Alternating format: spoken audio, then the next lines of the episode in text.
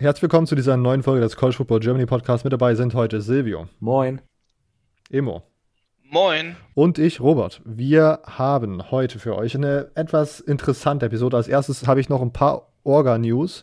Ähm, und dann haben wir uns überlegt, äh, da auch nochmal Shoutouts an den Solid Verbal Podcast. Ähm, äh, verlinke ich mal in der Episodenbeschreibung, ein amerikanischer College Football Podcast, den ich sehr mag. Und da habe ich das das erste Mal gehört und habe gedacht, oh, das könnte auch was für uns sein in der Offseason, wenn wir so ein bisschen Zeit zwischendurch machen. Und das war jetzt direkt in der zweiten Woche so, bevor wir vielleicht uns in den nächsten Wochen nochmal irgendwie näher mit dem Draft oder so beschäftigen. Ähm, heute, wie würden wir College Football verbessern? Dazu haben wir dann auch euch gefragt und von euch mal so ein bisschen äh, erfragt, wie ihr den College Football verbessern würdet. Würdet ihr irgendwie Chef äh, der NCAA sein? Äh, dazu dann am Ende mehr. Als erstes aber zum Orga-Teil. Herzlich willkommen zum College Football Germany Podcast mit Silvio, Immo und Robert. Und jetzt viel Spaß mit dieser Episode.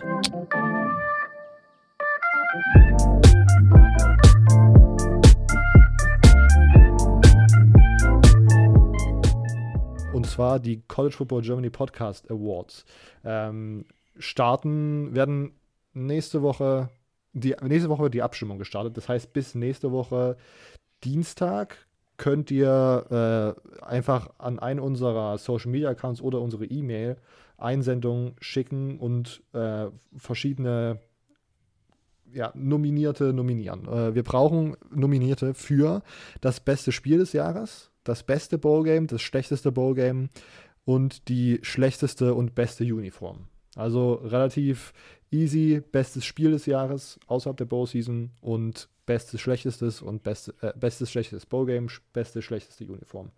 Äh, dann werde ich nächsten Dienstag diese ganzen, oder sagen wir Montagabend, nächsten Dienstag sammle ich dann alles zusammen äh, und schaue raus, was am meisten genannt wurde, suche dann für jeden äh, Award sozusagen die drei Nominierten, baller die in den äh, The Crunch Time Artikel, beschreibt dann nochmal die Spiele und fasst das nochmal zusammen und in diesem The Crunch Time Artikel gibt es dann unten da ihr euer persönliches Ballot, wo ihr sozusagen nochmal für die Nominierten abstimmen dürft. Und dann in zwei Wochen dürfte es dann soweit sein, dass die dann auf unseren Social Media Accounts vergeben werden.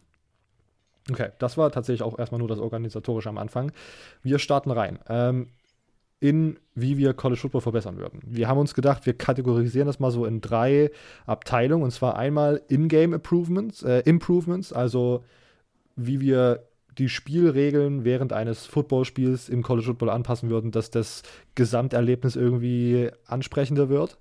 Ähm, dann generelle Verbesserungen, also was sich dann zum Beispiel auf sowas wie ähm, Name, Image und Likeness oder keine Ahnung, irgendwelche generellen Regeln im College Football Kosmos verbinden kann. Das ist wirklich, wie gesagt, ein bisschen breiter und nicht so spezifisch gefasst wie diese Ingame Improvements, aber wir haben gesagt, Name, Name, Image, Name, Image und Likeness nehmen wir raus, weil das im Grunde so gut wie durch ist. Und war noch irgendwas, was wir rausgestrichen haben, was wir nicht äh, benutzen durften? Kann mich gerade. Die One-Time-Transfer. Ah, ja, stimmt, genau. Genau, weil die äh, sich auch anführt wie, die ist im Grunde fast durch. Äh, und nach diesen generellen Verbesserungen haben wir dann noch einmal äh, uns gedacht, wir schauen mal auf einen Conference Realignment und da kann man ja sich auch wirklich, könnte man im Grunde eine ganze Episode zu machen, was wir cool fänden, wie sich die ganzen Conferences aufstellen würden. Deswegen haben wir gesagt, wir konzentrieren uns, jeder, jeder darf sich eine Conference aussuchen oder eine Veränderung bei einer Conference, dass wir da nicht zu viel Zeit verschwenden. Ähm, genau, das, das sind so unsere drei Kategorien und am Ende haben wir euch gefragt, was ihr verbessern würdet und da gehen wir am Ende, am Ende drauf ein. Starten wir aber mit den In-Game Improvements. Ähm, Immo, was hast du dir so, was hast du dir rausgesucht? Was denkst du, könnte an einem College Football Spiel verbessert werden, dass das vielleicht ein größeres Spektrum irgendwie, ein größeres Publikum erfährt? Was findest du gerade nervig? Was würdest du verbessern? Wärst du hm. König des College Football? Hm. Also ich finde, ehrlich gesagt, nämlich das, das Spiel schön, wie es ist, aber ich würde es irgendwo trotzdem einfach, um was, um was zu haben, was ich anpassen kann, würde ich einfach sagen, ja Mensch, machen wir doch mal äh, die Regeln ein bisschen schwerer und passen die mehr aufs NFL-Niveau an. Ähm, aber eigentlich, eigentlich finde ich nur, wenn ich wirklich was ändern würde im College Football, ich finde von der NFL das äh, ganz schön mit, wenn, wenn ein Spieler down geht, aber nicht berührt wurde, dann ist er nicht down. Mhm. So, und das, das war es eigentlich. Okay. So, das das finde ich eigentlich, das, das fände ich auch im College ganz cool, so bei, bei Kick-Off-Return-Sachen oder so, weil, weil ich weiß einfach, wir hätten noch mehr Fucker-Plays dadurch. Wir hätten einfach viel mehr Fucker-Plays dadurch. Das, das, das ist eigentlich alles, was ich, was ich dadurch erreichen möchte. Ja. Weil es einfach lustiger werden würde. Da habe ich auch drüber nachgedacht, wie, wie man das machen könnte, dass äh, College Football sozusagen noch besser auf die NFL vorbereitet. Was würdest du sagen äh, zur NFL Overtime? Hm. Äh. Nee, ne? Nee. Okay. Und was ist mit dem. Ich mag, ich mag, ich mag Seven Overtime Games. Ja, das absolut, absolut. Das gehört mit zum Charme dazu. Äh, und was sagst du zu diesem äh, zwei Füße Inbounds beim Catch? Das finde ich eigentlich ganz, ganz cool, aber ich mag das mit einem Fuß Inbound mehr einfach, weil, weil ich finde, wenn, wenn du so eine Leistung schon raushaust, ist es cooler. Also das würde ich eher bei NFL sogar abschaffen und sagen, ein Fuß reicht. Okay, ja. Das waren dann auch mal so meine Gedankengänge, weil diese Einfußregel dann nochmal so ein paar spektakulärere Catches äh, irgendwie möglich macht. Äh, Silvio, was, was sagst du äh, dazu mit dem, mit dem No, mit dem No-Touching, mit dieser No-Touching-Regel, wenn man sozusagen mit dem Knie auf den Boden kommt? Denkst du, dass das irgendwie das Spielerlebnis verbessern könnte? Nicht, nicht wirklich. Ähm, also ich, ich würde jetzt mal sagen, das sind ja so feine Unterschiede. Ähm, okay. Ich sag mal, der, wenn sich ein der random Dude guckt sich am äh, Samstagabend seine College Football Spiele an, dann sind das ja wirklich diese kleinen Sachen, auf die man, vor allem wenn man es zum ersten Mal oder so schaut, nicht wirklich drauf achtet. Also, ja, das kann es vielleicht besser machen, aber ich sag mal, es wäre jetzt nicht irgendwas riesig Revolutionäres, glaube ich. Okay. Was wäre, welche Ingame-Änderungen hast du dir rausgesucht, die revolutionär sind? Ähm, revolutionär nicht wirklich was. Ich habe äh, mir was ausgesucht, was vermutlich das Offensichtlichste ist. Und okay. das sind ähm, Conference-übergreifende Targeting Rules. Weil mir kommt so vor, als tut jedes Spiel, was man anschaut, je nach Conference, wird es manchmal härter bestraft und manchmal weniger hart. Und das kann einfach nur sein, dass es mir so vorkommt, dass ich ähm, mal ähm, ein Spiel angeschaut habe, wo das irgendwie ein bisschen liberaler gesehen wurde und so ein bisschen, ah, okay, da nicht und dann ein bisschen strenger. Aber ich, verm ja, vermutlich, die, die Regeln sind ja schon konferenzübergreifend, aber ich, vielleicht kann man allgemein weiter sagen, dass, ähm, um das ein bisschen größer zu fassen, dass es Conference ähm, unabhängige ähm, Refs geben sollte. Ähm, also ich meine, bis jetzt ist es soweit ich es weiß, also es kann sein, dass ich falsch liege, aber jede Conference hat ja ihre eigenen Refs und deshalb hat man ja zum Beispiel bei Bowl Games, bei zum Beispiel im Halbfinalspiel, äh, bei College Football Playoffs, die Sache, dass ähm, nicht die Refs von einem von den beiden Konferenzen, äh, die dort spielen, sagen wir, sagen wir, Bama spielt gegen Oklahoma, dann darf keiner von der SEC und keiner von der Big 12 ähm, Refs sein. Und ich glaube, wenn man die einfach wenn man sie nationalisiert, hört sich komisch an, aber mhm. ähm, dann hätte das vielleicht einen Vorteil. Aber da, ich kann nicht beweisen, dass es das hätte. Ähm, und das mit, mit den Targeting-Regeln, das ich glaube, es kann sein, dass mir das nur so vorkommt, dass das in jeder Konferenz ein bisschen anders gehandhabt wird. Aber das ist zumindest meine, meine Observation. ja, ja, also diese Targeting Rule finde ich auch. Das war, habe ich mich auch überlegt, ob ich da, mich da dran trauen möchte und einen Gegenvorschlag machen will. Aber das habe ich mir dann, da habe ich mir dann auch den Kopf drüber zerbrochen. Und wir haben auch letztes Jahr ähm, von Christian, glaube ich, auf, auf Instagram eine ziemlich lange Nachricht bekommen, der äh, Ref auch in Deutschland ist, wo man ja auch nach den ähm, College-Regeln pfeift, wo es sozusagen auch schon um diese Targeting Rule bei dem, bei dem Iowa State-Spiel gab, bei dem Big 12 Championship Game und so. Ähm, und keine Ahnung, ich bin, da habe ich mich nicht rangetraut, äh, wie man das, aber diese Idee, dass man sozusagen Refs hat, die diese eigentlich die Conference Refs abschafft, sondern sozusagen Refs einsetzt, die dann einfach permanent umherpendeln äh, und sozusagen ja, da irgendwie dieses, dieses Referee-Game so ein bisschen levelt, finde ich keine schlechte Idee. Ich meine, man kann es ja immer noch so machen, dass man regionale Refs hat. Also dass ähm, es Northeast, Midwest, ähm, South, West und so äh, als Regionen gibt, aber es kann dann zum Beispiel sein ähm, Midwest und das ist dann halt irgendwie die Big Ten Big Ten. und ja, der Midwest ist nur die Big Ten, von daher war das ein dummes Beispiel. Aber, Die Mac, oder? Hä? Die Mac. Ja, ja, genau. Ich dachte jetzt an, an Power 5, aber. Achso. Ähm, ja. ja. man kann ja auch einmal direkt FBS dann. Ja, ja, ja, ja, klar, natürlich. Ähm, ich habe jetzt gerade nur an, an Überschnitt von Power 5 Konferenzen gedacht und da war Midwest nicht, ich glaube nicht das beste Beispiel. Oh doch, AC, ACC ist, glaube gerade noch so am Rand. Ob das Midwest noch ist? Nee, ich glaube eher nicht. Aber ja. Ja. Nee, aber das, ja, genau, dass, man sozusagen da. Das fände ich, keine- fänd ich keine schlechte Idee, Silvio. Ähm, ich habe noch zwei, ich habe, also genau, ich habe Target and Rule hatte ich in, in meinem Hinterkopf, da wollte ich mich jetzt nicht rantrauen. Ähm, und dann habe ich auch Down by, dieses Down by Contact Sache sozusagen äh, auch aufgeschrieben, aber da wollte ich mich auch nicht, weil ich das irgendwie, ich finde es so, wie es ist, jetzt eigentlich gerade ziemlich nice, aber ich finde diese, diese Umstellung könnte einige weirde Plays hervorbringen, die ziemlich lustig anzusehen sein würden. Äh, deswegen hatte ich das so ein bisschen. Ähm, ich habe mich aber für den XFL Kickoff entschieden. Äh, XFL letztes Jahr, äh, 2020 war das ja tatsächlich, glaube ich, äh, wo man das, wo das Coverage-Team und das Receiving-Team nur irgendwie fünf Yards voneinander entfernt steht, das, das äh, äh, Coverage-Team an der gegnerischen 35, das Receiving-Team an der eigenen 30 ähm, und Kicker und Returner dann jeweils dahinter. Und sobald der Ball sozusagen vom Returner angefasst wurde, dürfen sich diese beiden Linien, die dann nur, nur so einen kurzen Kollisionsweg haben, aneinander, äh, ja, ineinander kollidieren.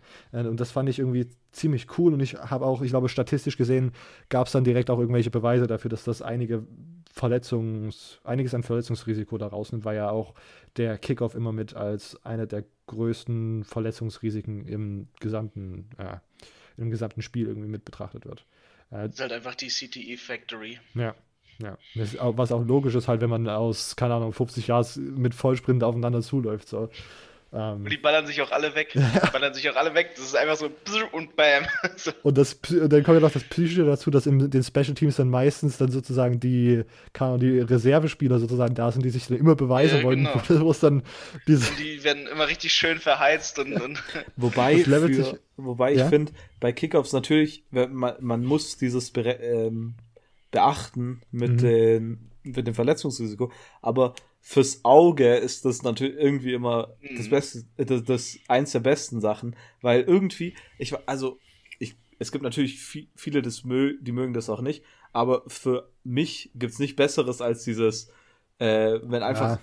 diese Kollision auch an der an der D-Line gegen O-Line zum Beispiel, dieses komplette Aufeinandercrashen und ich meine so große Hits und so, das mag dann ja auch irgendwie wieder jeder, wenn man das irgendwie sieht. Da gibt's diesen einen ganz bekannten äh, Clip, das ist jetzt kein Kickoff, aber wo der, ich glaube, das ist der Central Michigan Quarterback, den Backdrop äh, ähm, in der Pocket ist und gesackt wird und sein ganzer Helm fliegt rum.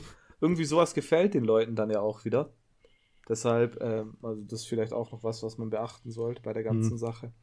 Ähm, wenn, wenn, also wenn, ich meine, du hast jetzt ja nicht gesagt, dass man den Kickoff ganz abschaffen sollte. Ich weiß nicht, es ist natürlich ein bisschen, ähm, bisschen ein komischer Take, weil ich meine, Sicherheit geht immer vor, aber ich glaube, Ja, sowas aber- muss man ja. auch immer beachten, auch Klar. wenn man dran denkt, ob solche Leute wirklich die Entscheidung treffen wollen und den Kickoff abschaffen wollen. Glaube ich zumindest.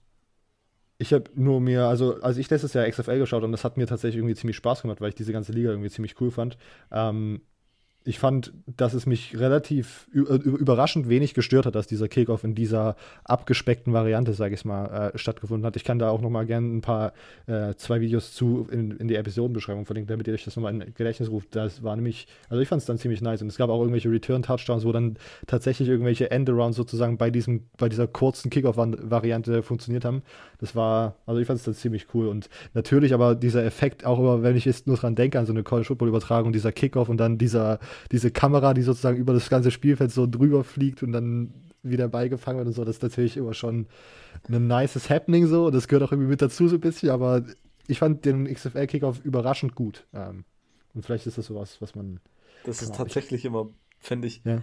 wenn, und dann immer, wenn man die Fans hört, wie sie dieses Oh und dann, das ist, dann, dann weiß man, okay, jetzt geht's los. Das ist Ja. natürlich schon immer ein nicer Moment auch. Vor allem, wenn es irgendwie nachts ist und man will am liebsten einpennen und dann auf einmal, yes, es geht los. Ähm, Er hat schon was. ja. Ach, jetzt jetzt habe ich schon wieder, jetzt bin ich schon ziemlich gehypt auf die Football-Season, allein durch diese, diese Gedanken. Oh. Ja. ähm, und mein letztes, meine letzte In-Game-Improvement-Idea, ich hatte gedacht, ich glaube, dreieinhalb Stunden oder was, wie so ein Footballspiel langsam mittlerweile geht, ist halt auch wirklich ziemlich lang. Und ich weiß, dass das zum Beispiel beim Baseball ja auch immer diskutiert wird, ob man da einfach dann, wo, wo es ja eigentlich überhaupt keine Uhr gibt im Baseball und dann irgendwie so, ein, so eine Pitch-Clock oder sowas einzuführen, um diese Spiele kürzer zu machen. Aber ich finde, die NFL-Regel zu übernehmen, dass bei einem First Down die Uhr einfach weiterläuft und nicht so wie beim College Football das im Moment ist, dass die dann immer permanent anhält, könnte, glaube ich, für den Spielfluss noch mal einiges, einiges Positives tun. Und ich würde dann sagen, ich glaube, in der NFL ist es ja auch so, dass dann in den letzten zwei Minuten, der bei, wenn man einen First Down erzielt, da bleibt die Uhr dann kurz stehen. Ähm, deswegen fände ich da diese Anlehnung an die NFL tatsächlich auch ziemlich nice. Und ich glaube, da könnte man einiges an unnötiger Zeit so ein bisschen äh, wettmachen. Da finde ich es tatsächlich interessant, um vielleicht mal einen Side-Fact reinzuwerfen. Übel viele regen sich immer auf, dass Baseball so ein langsamer Sport sei und dass da nichts passiert. Ich glaube, der Wall Street Journal war es, der hat 2013 eine, eine Studie gemacht und analysiert, wie viel Live-Action tatsächlich in einem Spiel passieren. In der NFL waren es 11 Minuten, in, in der MLB waren es 17 Minuten. Also Okay. tatsächlich, äh, also das fand ich schon immer ein komisches. Ich meine, ich bin ja ein Baseball-Fan, von daher bin ich wahrscheinlich hier ein bisschen äh, biased. Aber ähm, wenn Leute immer sagen, ja, sie wollen Baseball nicht schauen, weil es nichts passiert und natürlich, also Baseball ist natürlich, wenn da Live-Action ist, natürlich auch komplett anders als im, äh, im Football. Im Football ist immer irgendwie ein Quarterback, der nach hinten droppt und sonst bei Baseball ist halt Action auch nur, wenn ein Pitch kommt. Aber trotzdem immer dieses Argument, da ist nicht so viel Action wie zum Beispiel in der NFL. Und ich denke mir, so viel Action.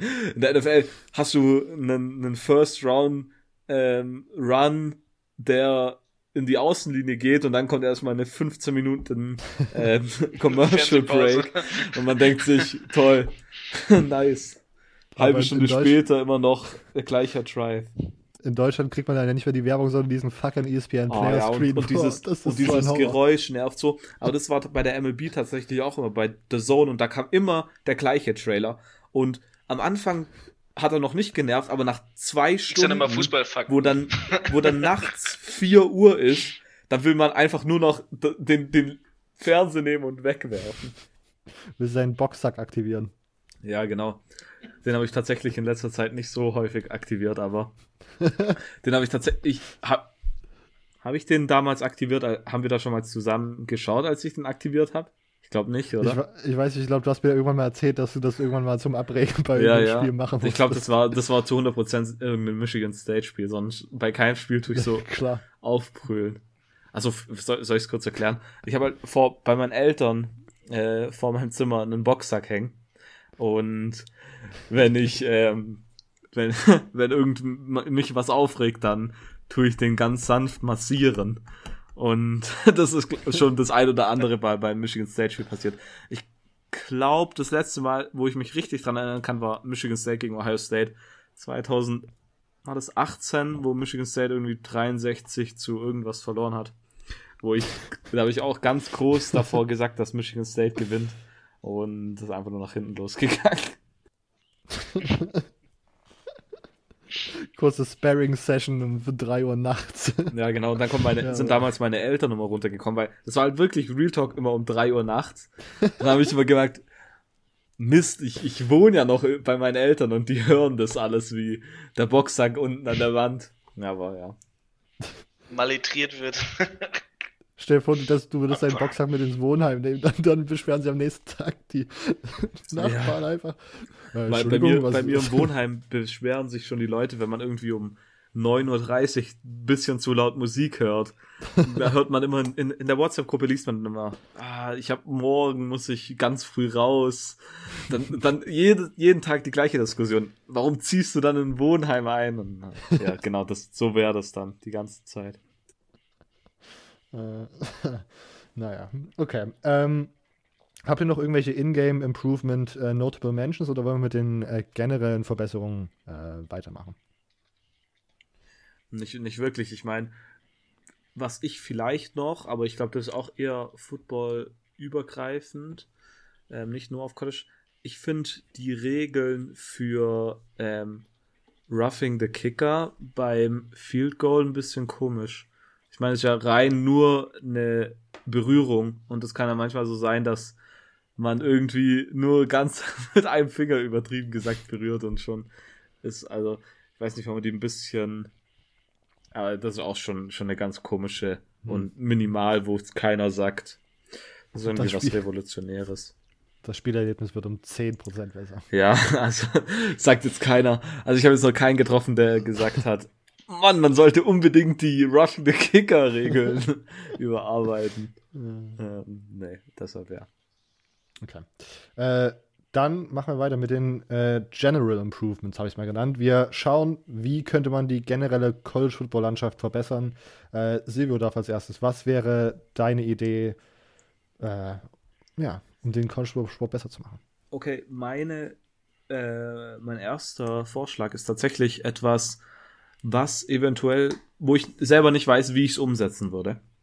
Und zwar, meiner Meinung nach, eines, wenn es um Recruiting geht, ist eines der größten Probleme, dass ähm, Spieler, wenn sie signen, ähm, zu einem Team, kann es immer noch sein, dass der Head Coach das Team verlässt.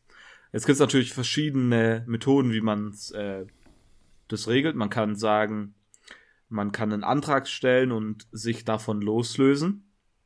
Ähm, und da wäre ich definitiv dafür. Aber, und, und das kann man mit dem verbinden, was ich jetzt sag. Ähm, und zwar glaube ich, dass Teams, die einen Headcoach holen von einem Team nach dem National Signing Day, nach dem Early, Early National Signing Day vielleicht sogar, äh, ja, entweder nach dem Early National Signing Day schon oder spätestens nach dem richtigen National Signing Day, müssen eine Strafe bezahlen oder eine extra Fee. Und ähm, da entweder direkt an die NCAA oder an irgendwie eine, keine Ahnung, man kann dann ja irgendwie so einen Fund aufbauen, mit dem man irgendwelche Projekte unterstützt. Ähm, wie realistisch das ist, äh, weiß ich nicht. Aber ich glaube, wenn man so eine Sache irgendwie machen könnte mit einer Verbindung, dass Spieler leichter, nicht komplett leicht, dass Spieler nicht einfach sagen können, okay, ich bin weg, sondern dass es doch irgendwie ähm, ja eine ne, ne Sache geben muss, die man, dass es zumindest irgendwie ein bisschen schwieriger wird. Also nicht, dass jeder einfach sagen kann, okay, ich bin weg, 20 Recruits gehen wieder. Ähm, das kombiniert mit irgendwie, dass das Team natürlich das den Head Coach holt, äh, irgendwie eine, eine Strafe bezahlen muss. Und wie gesagt, an was, ob man es direkt an das NCAA, ich glaube nicht, dass man es an das andere Team bezahlen sollte. Das wäre irgendwie ein bisschen, oder an eine andere Universität. Aber irgendwie, mhm. dass man in so einen Fund das einzahlt und damit könnte man dann irgendwas unterstützen. Ähm, was, weiß ich nicht. Aber ich glaube, das wäre eine ziemlich coole Sache an sich. Ähm, und ich glaube, dass viele Teams sich dann vielleicht überlegen wollen, ob sie einem bestimmten Headcoach nachgehen. Ähm, ich, ich, ich weiß nicht, was ihr dazu sagt, aber ich glaube, das wäre ziemlich gut. Allgemein in der Sache muss, ich, und ich glaube, da wären wir uns einig, dass wir uns, dass man da irgendwie was ändern muss in der Thematik. Ja. Ja, finde ich keine schlechte Idee. Vielleicht sogar Vielleicht kann man da irgendwie prozentual von dem Coaches Buyout oder irgendwie sowas oh, ja. vielleicht irgendwie so ein bisschen mit verbinden. Das ist tatsächlich eine interessante oh, ja. Option, ja. Das wäre cool. Was dann sozusagen vielleicht auch dem Coach so einen Anreiz geben würde, nicht einfach permanent seinen Job zu wechseln, wenn er jedes Mal sozusagen einen Prozent von seinem, von dem Cut verliert, den er machen würde. Obwohl, nee, warte mal, er bekommt ja den Cut nicht, wenn so, er sozusagen von einem anderen Team abgeworben wird, oder? Nee, also ich, ich, ich hätte das so gedacht, dass äh, das Team zahlt den, das, den Buyout ganz an das Team und mhm. das Team, das den Head Coach holt, muss dann zusätzlich noch was bezahlen. So Eine Strafe das. sozusagen. Ja, stimmt. Aber das natürlich auch nur, wenn es nach entweder dem Early National Signing Day oder dem National Signing Day. Aber eigentlich, damit es Sinn macht, muss man es eigentlich schon nach dem Early National Signing Day machen. Ja. Ähm, der Early National Signing Day ist nochmal wann genau? Äh, zweites Wochenende im Dezember? Meistens irgendwie um den Dreh herum. Aber dann ist natürlich auch die Frage, wie, und da, da das habe ich bis jetzt noch gar nicht bedacht, wie äh, das allgemein die Sache beeinflusst, weil ich meine, Anfang Dezember sind gerade die ersten Bowl Games und okay, das, das wird tatsächlich sogar vielleicht ähm, sorry. Nee, nee, warte, die Bowl Games sind erst nach Weihnachten, oder nicht? Ah ja, stimmt. Ähm, Conference Championships sind dann irgendwie Anfang Dezember und so. Ja, vielleicht wird es sogar die Teams dazu anregen, schnelle Entscheidungen zu machen und manchmal hat man es, dass ähm, so, ich weiß nicht. Quasi die Get Your Shit Done Klausel. Genau, ähm, wenn man sich von einem äh, Head Coach trennen will, dann soll man sich direkt entscheiden. Das ist auch wieder schwierig, ähm, glaube ich. Also ich allgemein, ich glaube, das wäre ziemlich schwer durchsetzbar. Das Einfachste wäre vermutlich, wenn man irgendwie erstmal sowas einführt, wo die Spieler mehr Rechte haben. Hm. Ähm, oder es zumindest leichter haben, aber nicht komplett leicht, wie gesagt. Und dann würde ich tatsächlich die Schulen bestrafen, sozusagen, die, ähm, die dann einen Headcoach holen. Vielleicht könnte man es sogar dann so machen, dass man irgendwie das dann so ein bisschen staffelt und man sozusagen, keine Ahnung, die, wenn man vor den Bowl Games sozusagen sich einen neuen Headcoach holt, dann ist das irgendwie noch okay. Und wenn man nach den Bowl Games holt, ist das auch noch okay. Aber wenn man dann irgendwie eine Woche oder wenn man dann, keine Ahnung, Mitte Januar sagt, dann wird, äh, je später das wird, desto mehr, äh, desto höher wird sozusagen der Preis oder die Strafe, die dies, die, die Schule zahlen muss. Finde ich. Äh ja, das wäre tatsächlich, also ich glaube, da könnte man viele Ideen bringen. Mhm. Und irgendwie könnte man da sicher was Gutes finden. Also, ich finde das allgemein eine, eine ziemlich coole Idee eigentlich. Äh, Immo, was wäre deine erste Idee für ähm, die. Ja, formulieren wir die Frage am besten, genau. Off, was wäre deine beste Idee für die Off-Field-Verbesserung von College Football? Vielleicht so. Off-Field-Verbesserung, haha, bezahlt die Spieler. ähm, ähm, ja, das, das, ist, das ist natürlich fraglich. Ich glaube, eine, eine wichtige Sache, aber das, das ist eher so in meinem persönlichen Belang, ist natürlich die, die Regeln für, für internationale Leute ein bisschen aufbessern. Okay. Das, das fände ich natürlich immer nach wie vor schön. Wenn, weil die, die Visa-Bestimmungen halt für, für International Guys halt rüber zu gehen teilweise echt, echt schwer sind. Ähm, aber, aber weil das, weil das so, sage ich mal, so, so minimal ist, glaube ich, würde, würde das nicht kommen, weil es nicht einen, einen, Impact macht, wo die NCAA sagt, damit kann ich mich rühmen, damit, damit kann ich was bringen. Ähm, Vielleicht mal zu dem Bezahlen, ja. zu dem Bezahlen der Spieler. Denkst du, dass diese ähm, Name-Image-Likeness-Sache das mit dem Bezahlen komplett aus der Welt schafft, weil sozusagen ein Gehalt, weil, oder weil sich die Unis dann irgendwie so rausreden können, hey, die Spieler können doch zumindest ein bisschen Geld verdienen und deswegen brauchen wir dir nichts bezahlen, damit dieses äh, diese Amateurhaftigkeit sozusagen noch bewahrt bleibt. Ich, ich, ich habe ich hab das Gefühl, dass das kommen wird, dass das so kommen wird, dass mit der Name-Image-Likeness-Sache, dass man sich sehr gut aus der Affäre ziehen wird und dann halt sagt, na, hier, dann kann halt so Johnny Mansell halt sein, seine Autogrammkarten doch verkaufen. Ja. Und äh, das wird es dann sein. Und dann werden, weil keiner wird rummeckern können, weil, weil dann ist, dann, dann hast du nicht das Problem, dass du an irgendwelchen, sag ich mal, kleinen Colleges dasselbe Gehalt zahlen musst, was, was in Alabama quasi so nach dem Motto seinen Spielern zahlen könnte und dann auf einmal New Mexico State sagt, okay Leute, wir müssen die 2 spielen, weil wir einfach nicht die Kohle für sowas haben. Und äh, das glaube ich, aber ich, ich habe noch eine Sache, wo ich, wo ich glaube, das fände ich schön, wenn es verbessert würde. Das, das, betrifft gar nicht mehr, sage ich mal, College Football im, im, Sinne von D1 und das, was wir alles gucken. Aber ich glaube, wenn das, wenn das Junior College System ein bisschen mehr unterstützt werden würde und ein bisschen verbessert werden würde, würde sich das sehr positiv auf die Leistung äh, von Spielern auswirken und ich glaube, man könnte noch bessere Recruits für viele Colleges an Land ziehen wenn da ein paar Sachen äh, verbessert werden würden. Ich glaube insbesondere, sage ich mal, die Housing Situation, äh, die so in Kalifornien vorherrscht. Ja, ja, das stimmt.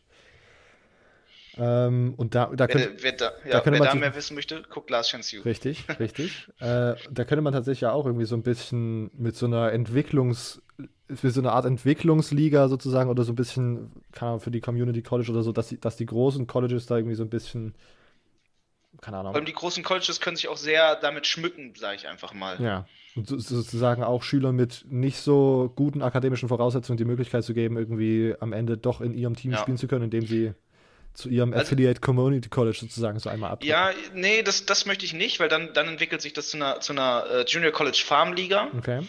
Aber äh, ich würde mir wünschen, dass, das- dass das System zumindest von den Junior Colleges so restrukturiert wird, dass, dass, dass das den Spielern mehr Chancen bietet, ohne, ohne quasi zu einer Farmliga zu verkommen. Was wäre an der Farmliga so negativ, deiner Meinung nach? Äh, dass Colleges mit zu viel Geld zu viel Einfluss nehmen würden. Okay. Und dann wahrscheinlich Dass, auch dass wieder, da dass Alabama finanziellen, drei genau. Co Junior Colleges hat und New Mexico State. Ja, es, es würde zumindest zwar, sage ich mal, dazu führen, dass, dass in bestimmten Staaten Junior Colleges eingeführt werden würden und, und auch dann richtig Junior College Football haben würden. Ähm, aber das, das meine ich gar nicht, sondern, sondern dass die halt mit finanziellen Einflüssen und so, so quasi rumspielen können und mit Geldvergaben und alles. Okay. Da, da würde, glaube ich, zu viel so Hinterzimmerdeals auf einmal passieren und da würden die falschen Leute die falschen Einflüsse bekommen. Okay. Ähm, ich habe mir überlegt, jedes Team hat äh, am Wochenende vor den Conference Championship Games eine verbindliche freie Woche. Also vor der Saison ist da kein Game gescheduled. Ähm, und dann, wenn es sozusagen langsam auf diese letzte oder vorletzte Woche zugeht, können Teams, die nichts mehr zu gewinnen haben, einfach ihren FCS-Opponent oder ihren, keine ihre Nachbarschaftsschule schedulen, die sie eh sozusagen am Anfang der Saison ges- gespielt hätten ähm, im jetzigen System. Wenn aber Teams irgendwie noch äh, sich Chancen auf die Playoffs ausrechnen, können sie so ein bisschen wie, keine Ahnung, ich fand das letztes Jahr mit BYU und ähm, Coastal Carolina ziemlich, ziemlich, ziemlich nice. Äh, w- wenn man sich sozusagen noch Chancen ausrechnet, kann man andere Schulen suchen, die auch noch sich Chancen ausrechnen und da solche kurzfristigen Games schedulen. Das muss dann ja nicht mal unbedingt wirklich so, so, so eine Vier-Tage-Schedule-Sache sein, wie es letztes Jahr dann bei BYU und Coastal war. Aber es hat einfach gezeigt, dass diese komischen, hey, wir spielen 2032 gegeneinander, wir ballern uns jetzt diese Schedules irgendwie schon zehn Jahre im Voraus zu, so ein bisschen sinnlos ist. Man kann sich auch ruhig mal auf so eine Kurzfristigkeit, auf so eine besondere Flexibilität irgendwie einlassen. Das fand ich sehr, sehr nice. Und Ja, könnte, das Mullets gegen Mormons, das war, ja, das war so eine Ehrenaktion, das ist so ein lustiges Spiel. Ich feiere auch die Memes und alles, Ja. was, was da alles rumgekommen ist. Das war, das war schön, das war richtig schön, das war richtig erfrischend einfach. Und ich glaube, man kann einfach nur, äh, man, man könnte da einfach nur gewinnen, weil, wie gesagt, diese Random-Spiele mit irgendwie Florida gegen Mercer oder sowas, das sehe ich mir sonst Woche 5 an. Und dann kann das halt Woche, Woche 11 passieren, weil Woche, in Woche 10 ein Schuh geworfen wurde von Florida. Aber wenn dann irgendwie, wie gesagt, irgendwie wie dieses Jahr Texas AM dann nochmal sagt, hey, wir brauchen jetzt nochmal irgendwie einen krassen äh, Win, damit wir ein Notre Dame-Team äh, jumpen könnten, wenn die im ACC Championship Finale verlieren oder so. Ich finde, das, da, da kommen dann auch einfach hochwertige Spiele zusammen so und dann, äh, ich finde das eine sehr, sehr nice Idee, ohne, ohne meine eigene Idee zu hoch zu loben. Okay, Silvio, du hat, das hörte sich bei dir vorhin so an, als ob du noch mehr hättest. Hast du noch was? Ja, ich habe tatsächlich noch mal was. Und zwar war das eine Sache, die ich zum ersten Mal, also ich habe ein bisschen geschaut, was andere Leute so denken. Ähm, und ich habe einen Artikel vom Bleacher Report gefunden, die 20 Sachen aufgezählt haben. Und besonders eine Sache fand ich ziemlich gut. Ich glaube, wir sind uns relativ einig, dass eines der, der dümmsten Sachen ist, dass wenn ein Spieler in seinem, sagen wir, hatten einen, einen Scholarship, meistens ja einen Year-to-Year-Scholarship, so ein bisschen, und er bricht sich in seinem Sophomore-Year sein Bein, Season-Ending, Career-Ending sogar. Und dann kann es sein, äh, dass die Universität, und ich weiß nicht, ob man das mittlerweile geändert hat, aber ich glaube nicht, dass äh, die Universität einfach im kommenden Jahr kein Scholarship mehr anbietet. Ja, Sprich, also ähm, der Spieler ist ähm, einfach ganz normaler Student. Er hat eigentlich seine Verletzung, Saison vorbei, kann vielleicht sein ganzes Leben lang eingeschränkt und bekommt dafür nichts.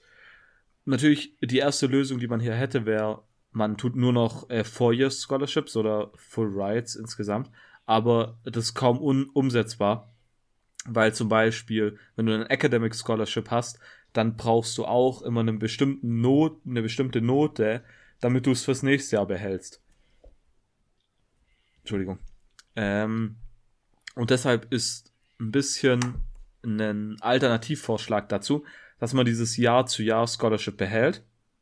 Aber wenn ein Spieler äh, sich eine Verletzung zufügt und Career Ending nicht mehr spielen kann, dann kriegt er einen Scholarship für eine bestimmte Anzahl an Credits.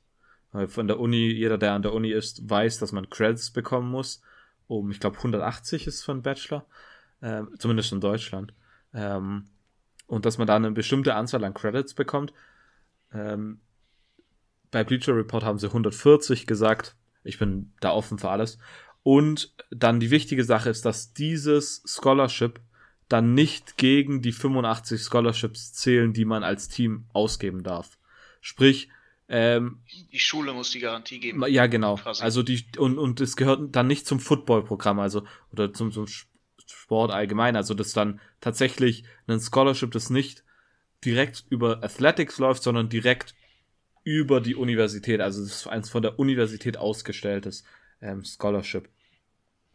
Ähm, und es zählt auch nicht, zumindest hat das Bleacher Report gesagt und das glaube ich auch, wenn man es nicht gegen die 85 Scholarships zählen lässt, dann soll man es auch nicht äh, gegen die 25 Scholarships, die es glaube ich sind, die man bei gesignten Recruits ähm, nicht, dass man dann auf einmal sagt, sagen muss, okay, jetzt kann ich nur noch so und so viel sein, weil so und so viele Leute sich ähm, was gebrochen haben und deshalb kann ich nicht mehr Leute annehmen sondern das zählt da auch nicht. Sprich, die sind wirklich komplett separat von allem. Ähm, ich glaube, das wäre ein ziemlich guter äh, Mittelweg für ein großes ja. Problem. Also ich, ich glaube, mir zustimmen, äh, wenn ich ja. sage, dass das ein großes Problem ist mit den äh, Injuries. Finde ich sehr gut, weil, weil ich glaube, dass das ist wirklich was, was denen das garantiert. Natürlich, das müsste dann, um, um das in, in diesem amerikanischen Finanz, Finanzmodell irgend so, so sein, so, okay, hier, ne, hast, hast noch ein extra Jahr oder so und dann, dann geh weg. Du musst jetzt dir deinen dein Abschluss reinzwingen. Aber ähm, umsetzbar wäre es, glaube ich. Man müsste halt die Unis wirklich dazu dann verpflichten, ne? Und das, das müsste wirklich dann aufgezwungen werden vom Verband. Oder dass sie dann die Leute irgendwie abschieben können, noch an so einen, so einen Juco oder so im Sinne von, von da einen günstigen Abschluss machen und alles, an, an so ein Untercollege, was, was zum College dazugehört. Dann studierst du nicht mehr im, im University of Texas System dann, dann unbedingt äh, in, in direkt, direkt so in Austin oder so, sondern musst dann nach Permanent Base irgendwie hin oder sowas, aber dass du halt das irgendwie fertig hast oder dass das irgendwie mit anderen Sachen verknüpft ist, verbunden ist. Ich glaube, das, das ist ein sehr, sehr faires Ding, sage ich mal. Hm. Äh, Immo, hast du noch eine Idee? Hm. Äh, nee. Okay. In dem Sinne nicht. Okay, dann, äh, ich habe noch ein paar kleinere und da wollte ich direkt noch mal ein bisschen Feedback von euch haben. Äh, erste Idee: Texas AM und Texas müssen jedes Jahr ein Non-Conference-Game gegeneinander schedulen.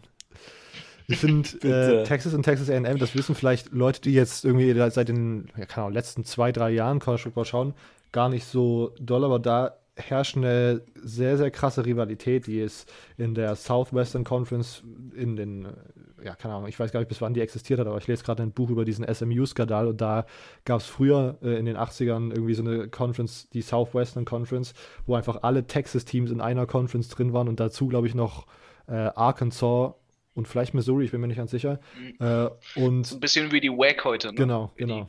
Ja. Und äh, dann war ja Texas AM auch noch lange in der Big 12, glaube ich, bevor die dann sozusagen erst in die SEC gewechselt sind. Und seitdem hat, haben die Teams nicht mehr gegeneinander gespielt, weil sich keine Ahnung, man weiß nicht so richtig warum, weil sich natürlich immer beide Administrationen äh, den, dem Gegenüber dem die Schuld zuschieben, dass man das irgendwie nicht hinbekommt, da Spiele zu schedulen. Die gehen sich aus dem Weg und ärgern sich gegenseitig dabei. Ja, naja.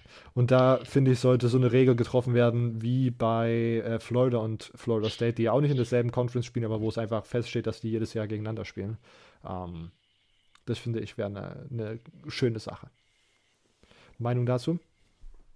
Ja, es wäre definitiv was Interessantes, vor allem für mich. Ähm, ähm, würde ich mich auf jeden Fall freuen.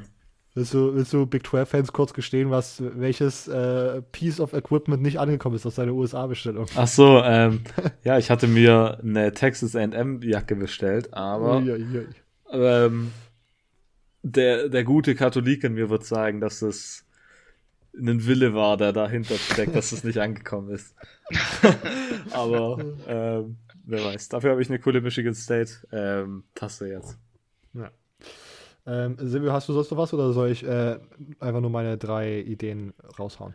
Eine Sache, die ich vielleicht interessant finde, ähm, die es, glaube ich, in der NBA gibt, ist, dass man als Junior ähm, sich einen Agent nehmen kann und sozusagen exploren kann, wenn ich das so sagen darf, ob man in den Draft geht oder nicht. Ähm, und dann sich zurückentscheiden darf, sprich wieder zurückgehen darf. Ich glaube, das ist in der NBA der Fall. Und ich glaube, das wäre auch eine ziemlich gute Regel für College Football und NFL. Ja, das hatte ich auch gelesen in meiner Vorbereitung, diese, diese Agent-Sache. Das Einzige, was ich dann da habe, da geht es dann, und ich weiß gerade noch nicht so richtig, wie ich das einschätzen soll, aber da geht es doch eigentlich auch darum, dass sobald man einen Agent hat, kann der sich irgendwie darum kümmern, ob man nicht irgendwelche äh, Werbedeals bekommt, die man dann machen muss, wenn man in der NFL ist, weil davor darf man es ja im Moment noch nicht, aber dann kriegt man irgendwie die Bezahlung schon davor und auf einmal rennt man mit irgendeiner krassen Gold-Chain und irgendeiner krassen Rolex durch den Campus rum und fragt, hey, woher hast du das? Du hast mein Agent gewesen und dann kommt da raus, dass wir schon irgendwelche, keine Ahnung. ja, genau. So.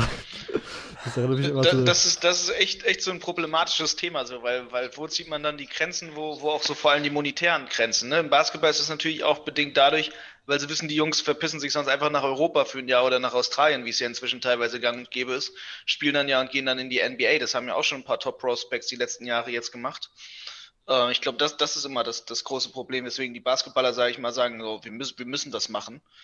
Aber ähm, die beim Football ein bisschen sich da noch das rausnehmen können. Das war ja auch damals großes Gespräch beim Buffalo Quarterback, der dann ja in der NFL irgendwie nicht gepickt wurde, der erst siebte Runde oder so damals und dann alle meinten so, ja, jetzt kann er nicht zurück nach Buffalo und er meinte so, ja, war ein Fehler mit dem Draft. Da ist immer dann die Frage, so ich, ich, ich weiß halt nicht, ob, ob dann einige das nicht auch einfach so nutzen nach dem Motto, oh shit, ich bin doch ein Free Agent, ich bin doch gar nicht so gut, wie mir alle eingeredet haben, damit sie jetzt mit mir, mit mir Geld machen können und jetzt gehe ich zurück. So, ich glaube, da, da, müsste man streng reglementieren, so wirklich. Ne? Wenn du das dann machst, dann bist du auch wirklich drin und so mit, mit bestimmten monetären Sachen und alles. ich glaube, das würde auch ein bisschen so, das sage ich mal, runterfahren mit teilweise mit manchen Agents, die dann da sind. Weil es gibt wirklich, und das, das muss ich wirklich sagen, so aus Erfahrung, es gibt halt auch schlechte Agents, die dann wirklich College-Spieler absolut schlecht beraten. Hauptsache, sie können da ihre Kohle rausziehen hm. mit, mit kurzen Deals und so. Und da muss man schon, schon aufpassen, sage ich mal. Ja, auf der anderen Seite ist ja das irgendwie auch dieses Jahr so ein bisschen, keine Ahnung, ich, ich weiß noch, dass die Storyline war, dass Rashad Bateman, der Receiver von Minnesota, eigentlich sein Opt-out gezogen hatte, dann sogar einen Agenten engagiert hatte, äh, um sich irgendwie auf die NFL vorzubereiten. Und auf einmal kam dann die Big Ten zurück mit ihrem Spielbetrieb. Und dann hat Rashad Bateman gesagt, okay, dann spiele ich doch. Und dann wurde irgendwie geschaut, kann er trotzdem spielen, obwohl er jetzt schon Kontakt zu seinem Agent hat. Und dann ging das auf einmal. Also ich finde, ja. Ich finde es generell, glaube ich, keine schlechte Idee. Man muss man wahrscheinlich wieder irgendwie schauen, in welchen Zeiten darf man das irgendwie haben. Dann irgendwie zwei Wochen vor dem Draft darf man das haben und wenn man dann irgendwie nicht gepickt wird, dann irgendwie, keine Ahnung. Ich, ich fände es schon okay, sage ich mal, wenn sie ab dem Junior Year Kontakt mit einem Agent haben. So, und wenn sie ihn auch gesigned haben, aber halt die ganzen Werbedeals-Geschichten und so, da vorsichtig sein, weil sonst werden die Jungs viel zu schnell quasi mal weggelockt teilweise, so, sonst kommen die großen Agenturen, so wie IMG und, und wen es da alles gibt und, und äh, das, die Agentur von Lil Wayne, die auch sehr groß im Markt ist und sowas und, und locken dann quasi mit Geldgeschenken teilweise die, die Juniors nur, damit sie die haben und wenn sie dann im Senior Year nicht gut sind und so, dann haben sie sie trotzdem und, und solche Sachen. So, da, da muss man, glaube ich, ein bisschen aufpassen, so dass da nicht, nicht, sag ich mal, ja, die, halt diese Geldhaie kommen, so, ne? Weil ich fände es gut, wenn es einfach öffentlich wäre, weil die meisten Jungs haben schon teilweise ab ihren Freshman-Jahr einen Agent, weil irgendwer aus der Familie das macht. Oder irgendein Bekannter von den, von den Eltern und sonst wie. Aber die sagen es bloß einfach nicht. Aber die wissen schon seit drei Jahren, so, die wissen, gehen aus dem Highschool-Senior-Jahr raus und die wissen schon, dass sie einen Agent haben. Eigentlich. Die, die wissen schon ganz genau, wo sie hingehen. Und da gibt es auch, da, da, da gibt es schon viele Sachen so. Und warum, warum einfach nicht öffentlich kommunizieren? So, Haupt, ne? es, es ist ja nicht schlimm, sage ich mal. Ja. Genau. Äh, ich habe ich hab noch eine Idee gehabt, äh, die mehr Eigennutz war als vielleicht, wie kann man die Brand mehr wachsen äh, lassen, obwohl vielleicht hängt das alles zusammen. Es sollte ein NFL Game Pass mäßiges Angebot geben, in dem ich dann mehr als 80 Euro zahle. Das nehme ich dann gerne in Kauf. Aber ich da kann mir alle FBS-Spiele anschauen. Ich kann mir komprimierte Versionen, also auf 40 Minuten runtergeschnittene Spiele anschauen. Und ich kriege All 22 äh, Game Tape und dann kann man von mir aus auch noch irgendwie so Optionen für die verschiedenen Sportarten eingeben, sodass ich, wenn ich die, das College Football Paket kaufe, dann wirklich nur von, keine Ahnung, von Ende August bis Ende, Mitte Januar sozusagen den Zugang dazu habe und dass man dann sozusagen irgendwie noch einen Zugang für Basketball, Baseball, die ganzen anderen Sommersportarten und so verkauft, dass so man, ja, dass man sozusagen da nochmal so ein bisschen staffelt. Aber ich finde es, ich finde es schade, dass man das nicht so wie bei der NFL macht, dass es sozusagen diesen Game Pass gibt, der sozusagen diese ganzen Fernseher zusammenrechnet. Weil bei der NFL ist es ja so, dass die NFL die Rechte zwar abgibt in den USA mit der Ausstrahlung und die Fernsehsender und so weiter und so fort, aber international und ich glaube in den USA gibt es dann auch noch irgendwie solche NFL-Angebote, wo man sozusagen dann trotzdem einen Streaming-Dienst holt und alle Spiele schauen kann, unabhängig auf welchem Fernsehsender die gerade live übertragen werden. So. Und ich glaube, das liegt daran, oder das liegt wahrscheinlich daran, dass ja in, beim College Football die Conferenzen ihre TV-Rechte halt vermarkten können und es da keine NFL-Drüber-Organisation gibt, die das machen müssen. Deswegen mehr Rechte an die NCAA ergeben und die muss dann äh, da, glaube ich, bitte mal drauf schauen, dass wir so einen schönen Streaming-Pass bekommen, wo man alle Optionen hat, die man auch im NFL Game Pass hatte. Was sagt ihr dazu, Jungs? Wäre das was? Ja, ich hätte gerne einen NCAA Game Pass. NCAA Game Pass, genau. Ich hätte auch jetzt gerne einen FCS Game Pass, einfach weil man so schwer an die Spiele hier im Ausland rankommt. Das stimmt. An die FCS-Spiele. Das ist echt gerade mega, mega schwer. Da, und ich, ich gucke eigentlich gerne FCS, vor allem jetzt auch Jackson State und sowas, die, die spielen richtig geil.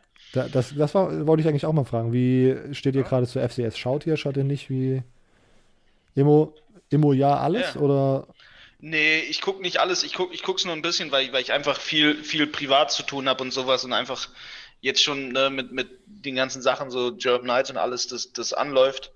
Aber ähm, wenn ich Zeit habe, gucke ich gerne. Ich gucke mir vor allem gerne die Highlights und sowas an und, und ich habe das Jackson State Spiel, bin ich sogar dazu gekommen zu gucken, das letzte. Und das fand ich geil. Das, also es hat mir wirklich Spaß gemacht zu gucken und, und es war ein spannendes Spiel.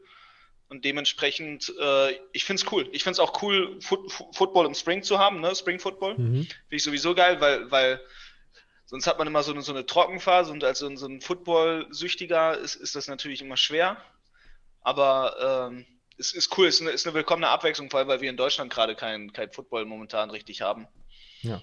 Äh, sonst nächstes Jahr weiß, wird wahrscheinlich, wenn, wenn Corona jetzt vielleicht langsam aufhört, jetzt, jetzt geht es mit den Impfungen ja los, ich habe auch meinen mein Termin schon bekommen. Äh, wird es natürlich, ja. Ich ah, arbeite an der Schule klar. ja nebenbei. Und ähm, ja, de dementsprechend äh, wird das natürlich nächstes Jahr, werden wir, werden wir wahrscheinlich zu dieser Zeit wieder deutschen Football haben. Aber jetzt für dieses Jahr finde ich das super geil. So, für, die, für dieses Jahr finde ich das richtig gut, dass FCS Football gerade im, im, Frühling ist. Aber ich glaube, langfristig ist das keine richtige Alternative.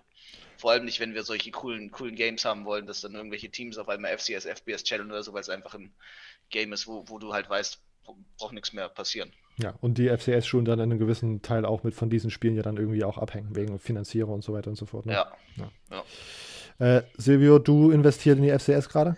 Überhaupt nicht, leider.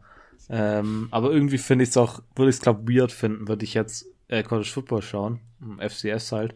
Ich würde sofort denken, dass wir jetzt Herbst haben und es geht jetzt dann wieder richtig los. Ich glaube, das wird mit meinen Gefühlen spielen. Die, die innere Uhr komplett, komplett zerstören. Ähm, ja, keine Ahnung, ich bin, ich habe auch irgendwie am Anfang, glaube ich, ein, zwei Spiele geschaut und dann hatte ich irgendwie Pech gehabt und habe da sehr eindeutige Spiele gehabt, wo das dann halt so, dass das ein Team halt die ganze Zeit so wirklich auch nicht anschaubar irgendwie schlecht gespielt hat. Deswegen bin ich jetzt ein bisschen abgetürnt, aber keine Ahnung, das letzte Jackson State-Spiel war ja relativ knapp so und, und mit so einem Buzzerbeat am Ende. Ähm, mal schauen, ob, ich, ob sich mein Interesse da gerade irgendwie noch so ein bisschen über, über den Verlauf noch ein bisschen mehr äh, steigert. Ähm, da haben ja übrigens North Dakota State äh, ihr erstes Spiel seit 2017 verloren oder so vor zwei Wochen, was ziemlich krank war. Ja. Okay, ähm, Silvio, hast du noch was? Äh, ich habe nur noch Conference Realignments, aber ich glaube, das soll ja eine extra Ding ja, werden. Ich habe noch, hab noch zwei kurze Ideen. Ich habe noch zwei kurze Ideen, die ich noch raushauen möchte, bevor wir zu den Realignments kommen. Und zwar das leidige Thema College Football Playoffs. Wie verbessern wir die Situation? Da mussten wir jetzt mal rangehen. Äh, ich bin ich finde die Sechs-Team-Playoff-Strategie interessant. Also wir haben, und die würde ich so definieren aus fünf Play äh, Power 5 Conference-Siegern plus das beste Group of 5 Team. Das war eigentlich meine favorisierte Strategie, wenn man zurückhören möchte in der Episode. Ich glaube, das war die, für die ich mich ausgesprochen habe. Ist mir danach eingefallen. Das würde jetzt ja im Moment dann irgendwie Notre Dame ausschließen, weil die in keiner Conference sind und in dem Fall auch BYU und alle anderen Independent, äh, Independents, die sich sozusagen da ausgeschlossen fühlen würden. Deswegen Ähm, acht Team Playoff, fünf Power 5 Conference Sieger, äh, plus das beste Group of Five Team, plus zwei At-Large Teams. Das wäre jetzt mein Vorschlag. Äh, ihr dürft gleich debattieren. Ähm, und ich weiß nicht, ich finde, ich finde diese 8-Team-Playoff-Situation ganz, kann ich mir stelle ich mir ziemlich nice vor und ich finde auch, äh, ich glaube, ich finde es auch wichtig, dass man den ähm, Conference Championships mal ein bisschen mehr Gewicht irgendwie wieder zuordnet, weil ich habe das Gefühl, dass die so ein bisschen, ja, okay, wenn man nicht ungeschlagen, wenn, wenn beide Teams nicht ungeschlagen, wenn beide Teams nicht ungeschlagen sind, sind die irgendwie so ein bisschen halt, weil sie für die Playoffs irrelevant sind, für die Allgemeinheit, für den allgemeinen schauenden Zuschauer so ein bisschen irrelevant. Was sagt ihr zu der 8-Team-Playoff-Strategie und was wäre eure favorisierte, wenn ihr nicht den 8 Teams zustimmt? Acht Teams wären auf jeden Teams. Fall, ja, 16. ähm, acht Teams wäre auf jeden Fall schon mal sehr cool. Ähm, ich habe das Thema tatsächlich nicht angesprochen, weil ich wusste, dass viele Zuschauer da ihre Thesen, äh, Zuschauer, Zuhörer, äh, ihre Thesen dazu aufgestellt haben und die teilweise sehr groß waren. Ich weiß nicht, auf Facebook hat einer ein ziemlich großes Ding geschrieben. Acht Teams wäre auf jeden Fall ein, ein Fortschritt. Ähm, Immo meinte 16. Äh, irgendwie finde ich umso größer, umso besser, aber nicht ganz groß. Irgendwie macht vielleicht nicht ganz so Sinn. Nicht, aber nicht 64 nicht so, bitte. Nee, 64 nicht. Ähm, so ja, 16, wobei ich glaube 16 ist eine ziemlich gute Zahl. Ähm, 16 war ziemlich cool, ja. Okay. Aber ich, ich finde dein, ein, dein war, Einwand. War eigentlich nur ein Troll. nee, ich finde ich find 16 tatsächlich nicht schlecht. Ähm, ich finde dein Einwand aber sehr gut, dass man ähm, mehr auf die Conference Championship Games schauen sollte. Natürlich ist es aber dann auch wieder schwierig, was mache ich, wenn ein 8-3 Northwestern in den Big Ten Championship Games steht und dann ähm, einen 9-0, äh, einen 12-0 äh, oder 11-0 Ohio State, ähm, Ohio State schlägt. Wird. Ähm, was machst du dann? Ähm, ne, ne, dann ist, äh, dann würde Ohio State höchstwahrscheinlich in diesen At-Large-Sache dann sozusagen auf einem tieferen Spot reinkommen. Aber ja. ich einen achten Spot. Okay, ja, ja, ja, doch, ja, okay. Ne? Aber und man muss ja dann irgendwie auch, also ich fände fänd es dann eine angemessene Belohnung für ein 8-3 Northwestern-Team, was halt dann ein ungeschlagenes Ohio State-Team schlägt, sozusagen zu sagen, okay, dafür kommt ihr die Playoffs für so eine krasse, so eine krasse Performance, fände ich irgendwie ziemlich, ziemlich eine gute Entlohnung. Immo. Stimmt eigentlich, ja. 16 Teams waren Troll. Was wäre deine ehrliche Antwort? Ähm, ich, ich bin ja ein großer Befürworter von den Achter-Playoffs, aber weil das Szenario so simpel und viel durchgesprochen wurde, möchte ich mal äh, das Sechser-Playoff-Szenario reinwerfen mit quasi zwei Wildcard-Games. Also, dass, dass vier Teams ungefähr, so sage ich mal, mehr Games noch haben und, und quasi man, man noch Qualifier-Games hat. Das heißt, man mit den, mit den fünf Power 5 Conferences wirklich den Champion hat und dann noch ähm, ein quasi Top, Top G5-Team reinnehmen müsste und das dann so ein bisschen, bisschen in einem natürlich anderen ba Basket-Modus oder wie man das so nennt, äh, ausgespielt werden müsste. Und ich glaube, glaube das, das wäre doch ein teilweise sehr interessantes Szenario, weil man damit so, so ein bisschen die ersten beiden besten Teams quasi belohnt, aber alle anderen vier natürlich ein bisschen in, in gewisser Weise bestraft und, und die, die anderen Teams sich quasi erstmal so ein bisschen das, das Bracket noch ausspielen müssen, um sich verdienen zu müssen, dann gegen, gegen so zwei Top-Teams zu spielen. Weil meistens endet man sowieso damit, dass man nur zwei oder drei Teams hat, die ungeschlagen durch die Saison gehen und alle anderen haben so eine Niederlage oder sowas. Und um diese, diese Teams, sage ich mal, für die Mühe zu belohnen, eine, eine 12-0, 13-0, 11-0 Season, wie auch immer zu haben, äh, dass man dann die, die anderen Teams mit, mit ihren 10-1er-Records und sowas halt da reinsteckt und halt gleichzeitig einem, einem Group of Five Team ermöglicht, in die Playoffs zu gehen und dadurch, dadurch mal Debatten beendet. Die Independent-Sache wirst du dann einfach ignorieren und sagen, ihr müsst euch halt an der Conference anschließen, wenn ihr in den Playoffs spielen wollt, oder? Die packe ich, pack ich in den, in den G5-Pool. Okay. Aber Damit auch Notre Dame sich nicht irgendwie reinschleichen kann, auch wenn die sowieso bei der ACC mal mitgezählt werden, wenn, wenn das am Ende drauf ankommt. Okay, na gut. Ähm, Oder einfach mal Notre Dame in die, in die ACC zwingen. Ne, das ist auch äh, eine große Möglichkeit, dass sie entweder in die Big Ten oder in die ACC gehen müssen. Wir kommen gleich zum Realignment. Ja. Ähm, und meine letzte Idee: National Championship Game wird mehr, äh, oder die Halbzeit-Performance im National Championship Game äh, wird größer aufgezogen und soll Super Bowl ähnlicher gemacht werden, damit die, das, die, keine Ahnung, ich, dieses Spiel so ein bisschen mehr Super Bowl-Flavor bekommt. Ich habe das Gefühl, dass es im Moment ich glaube, in den letzten Jahren waren es immer irgendwelche random Country Stars, die ich halt nicht kenne, so. Wahrscheinlich, keine Ahnung. College Football ist ein sehr Südstaaten-lastiger Sport. Aber das hilft auch den Alabama-Fans, ne? Das, Ja. das, das darf man nicht vergessen, die gucken ja das vor allem. Aber um sozusagen noch eine äh, breitere Audience irgendwie dazu zu gewinnen, fände ich es auch nice, wenn man sich da engagieren, irgendwie einen besseren Halftime-Act zu holen. Und da vielleicht auch, wie, wie, was würdet ihr sagen, wir packen das National Championship Game nicht von einem Montag auf, was, was war es jetzt, von Montag auf Dienstag, ja immer so. war. Was sagt ihr, wir machen es einfach von einem Samstag auf Sonntag, so wie halt Samstag immer College Football ist, die ganze Saison über? Das denke ich mir auch jedes Mal tatsächlich. Daran habe ich aber jetzt nicht gedacht. Das nervt mich Aber immer das, so. das ist, ja. Also ich, ich habe das Das- auch das noch nie so ein Ding. verstanden. Ich habe das auch wirklich noch nie verstanden. Warum man das dann auf einmal am Montag machen muss. Warum, wo, wo ist der Sinn so? Ne? Am Wochenende haben die ja. Leute Zeit, Fernsehen zu gucken Ja, und das. Spiel zu gucken und ins Stadion zu gehen und dafür auch verreisen und alles. Als ob die sich dafür alle Urlaub nehmen wollen, ne? Ja, US-Amerikaner wieder. Ich, Ja, ich glaube, so, so wie alles beim College Football hängt das wahrscheinlich irgendwie mit dem Fernsehen zusammen. Ich bin mir relativ sicher, dass dann ja Mitte Januar wahrscheinlich schon die NFL Playoffs angefangen haben und samstags dann ja auch Playoff-Spiele stattfinden. So. Ja, aber keine Sau will Wildcard-Runde gucken. Ja, dann schau, dann mach die Playoffs äh, am Sonntag.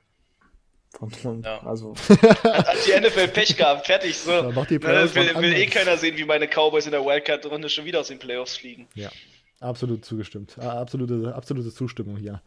Ähm, Okay, kommen wir zu den Re Realignments. Ich möchte als erstes anfangen und ich glaube, ich habe eine Conference gewählt, die ihr beide nicht gewählt habt und deswegen habe ich sie gewählt. Äh, wir sprechen über die Pac-12 oder wie ich sie bald nennen werde, die Pac-14.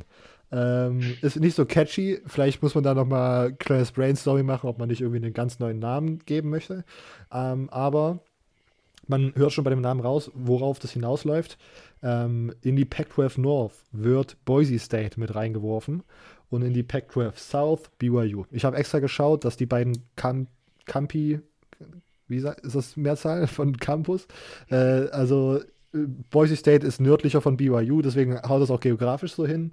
Ähm, Schedule-mäßig würde ich sagen, wir spielen dann sechs Games aus der eigenen Division, dann nehmen wir drei aus der anderen Division und drei Non-Conference-Games.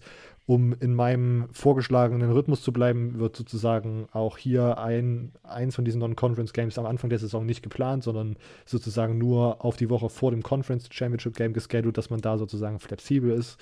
Und zack, Pack 14 mit Boise State und BYU. Meinung. Äh, definitiv ein logischer Schritt. Ähm, vor allem Boise State. Ähm, ich glaube, da bei Boise State denkt man irgendwie immer Pac-12 oder Big 12. Äh, von daher macht das definitiv Sinn. Und ich will auch hier nochmal ergänzen, ich will das so ein bisschen als mein Take raushauen. Äh, der, der ist jetzt nicht einfach komplett aus der Luft gegriffen, sondern ich habe wirklich bei diesen Brian Hasen-Situationen, die da jetzt letztes Jahr in der oder besser gesagt in der Offseason stattgefunden hat mit Auburn, ich glaube da in diesen ganzen Sachen, die ich dazu gelesen und gehört habe, das hört sich sehr an wie bei dem nächsten Conference Realignment mit den nächsten TV-Verträgen wird sich Boise State anstrengen, aus der Mountain West rauszukommen und irgendwie in eine Conference zu kommen, wo es mehr um Football geht. Deswegen ist das mein Take sobald es möglich ist, wird Boise State nicht mehr Group of Five spielen. Ich, Ja, ja, kann kann mit der Formulierung sein, ja. macht es vielleicht Kann ich mir sehr gut vorstellen. Vielleicht mit dieser Formulierung ist es gar kein Hot Take, aber das Ich könnte mir auch gut vorstellen, dass, dass San Diego oder San Jose ähm, versuchen wird, wird irgendwie wie höher abzumoven, einfach durch, durch die, sag ich mal, finanziellen Gründe bewegt und durch das, was sie, was sie an, an Student Populations durch, durch die letzten Jahre bekommen haben. Mhm. Aber genauso wie, wie so diese Staaten, wo gerade so, so eine Boom-Bewegung passiert, dadurch, dass viele Leute aus Cali ja wegziehen, so irgendwo in Utah vielleicht nochmal, also BYU ist ein, ist, ein- ist ein sehr, sehr guter Kandidat, sag ich mal, dafür, aber ich könnte mir auch vorstellen, dass irgendwer, hier, keine Ahnung, Utah State oder so, auch genauso auf so einen Move geil wäre. Also ich glaube sowieso, dass, dass viele in der, in der, in der Mountain West vor allem, so, ne, die, ich glaube, die sind vor allem richtig geil darauf, eigentlich in der Pac 12 zu spielen und dann so eine Pac, Pac 14 oder so zu machen. Das wäre halt, das wäre, das, das Ding ist, ich hätte es auch gesagt, aber ich hatte richtig Angst, dass einer von euch auf jeden Fall Pac 12 sagen wird. Äh, ja, ich habe, ich keine Ahnung. Ich finde auch Nevada und so ist ja auch so ein Staat, wo viele Kalifornier Ja. hinziehen und so. Da finde ich halt nur, Nevada hat jetzt ein gutes Jahr, was aber für mich so ein bisschen random war und die UNLV struggelt irgendwie gerade mit Football, Ja. deswegen sehe ich es da qualitativ noch nicht so richtig. Ja, Nevada ist ja sowieso, glaube ich, ich glaube, University of Nevada ist in Reno, ne? Und Reno ist gefühlt sowieso fast eigentlich Kalifornien. Es liegt ja direkt an der Grenze auch. Ja. Also, ja. Da fahren immer die Leute aus Cali hin, um Ski zu fahren. Ja, keine Ahnung. Also, ich fand, ich fand, das ist ein ziemlich guter Take von meiner Seite gewesen. Und ich finde die Vorstellung der, der Pack 14 auch ziemlich nice und ziemlich, ziemlich spannend. Habe ich immer jetzt seine, seine Idee weggenommen. Vielleicht fällt ihm noch was ein, während Silvio seinen Take preisgibt. Was wäre dein Conference Realignment, Silvio? Okay, ich habe mich für die Big 12 entschieden und kombiniert mit hauptsächlich der ACC. Und zwar äh, dabei ist mein erster Take, West Virginia verlässt die Big 12 und geht in die ACC. Das macht geografisch deutlich mehr Sinn. Äh, West Virginia ist da irgendwie so ganz weg von der Big 12. Ja. Ähm, deshalb macht, macht das deutlich mehr Sinn. Dann ist jetzt ein Platz frei in der Big 12. Ähm, da benutze ich zum einen Texas AM. Ähm, Let's go. Das ist kombiniert mit dem, was du vorhin gesagt hast, natürlich dann auch. Ja. Man hat äh, dann das Spiel gegen Texas, kann man dann besser einfacher vermutlich machen. Dann habe ich äh, Kansas raus aus der Big 12, was vielleicht äh, nach einem logischen Schritt sich anhört, weil Kansas beschissen ist, um es ehrlich zu sagen. Aber Kansas ist einfach übel gut im Basketball. Ähm, deshalb wäre das tatsächlich das größte äh, Problem. Natürlich, ähm, Kansas könnte irgendwie nur im Football nicht Member sein, das würde man schon irgendwie hinbekommen. Und als Ersatz habe ich ein Team genommen, das dieses und das die letzten Jahre nicht wirklich gut war, aber Nebraska zurück in die Big 12 äh, macht für mich auch relativ Sinn, obwohl die Big Ten da oben relativ gut rumgeht mit Nebraska, aber Nebraska da, die Big 12 geht so hoch und, Nebra und die Big, für, mein, für Alignment. Die Big Ten geht so rüber. Deshalb, äh, Nebraska macht da für mich viel Sinn. Dann ähm, in der Big Ten da habe ich jetzt kein Ersatzteam und auch in der SEC habe ich kein Ersatzteam. Ähm, deshalb wäre ich tatsächlich, wäre das meine Realignments für die Big 12 und ich habe, wie gesagt, gesagt, dass West Virginia in die ACC kommt. Was vielleicht Sinn machen würde in der Big Ten, was mir jetzt so top of my head einfällt, wäre Cincinnati. Ähm, oh ja. Ähm, nimm nicht zu viel, nimm nicht zu viel. Oder, oder was, was Ivo schon die ganze schon Zeit gesagt hat, äh, und ich weiß, ja. dass er es jetzt wahrscheinlich gleich auch sagen wird, ähm, ND, sage ich mal, äh, vermutlich, ähm, Notre Dame. Und in Was? der, ich dachte, du meinst Ohio State raus. Und in der SEC, in der SEC weiß ich gerade gar nicht so wirklich, wer da Sinn machen würde. Ähm, gute ja. Frage.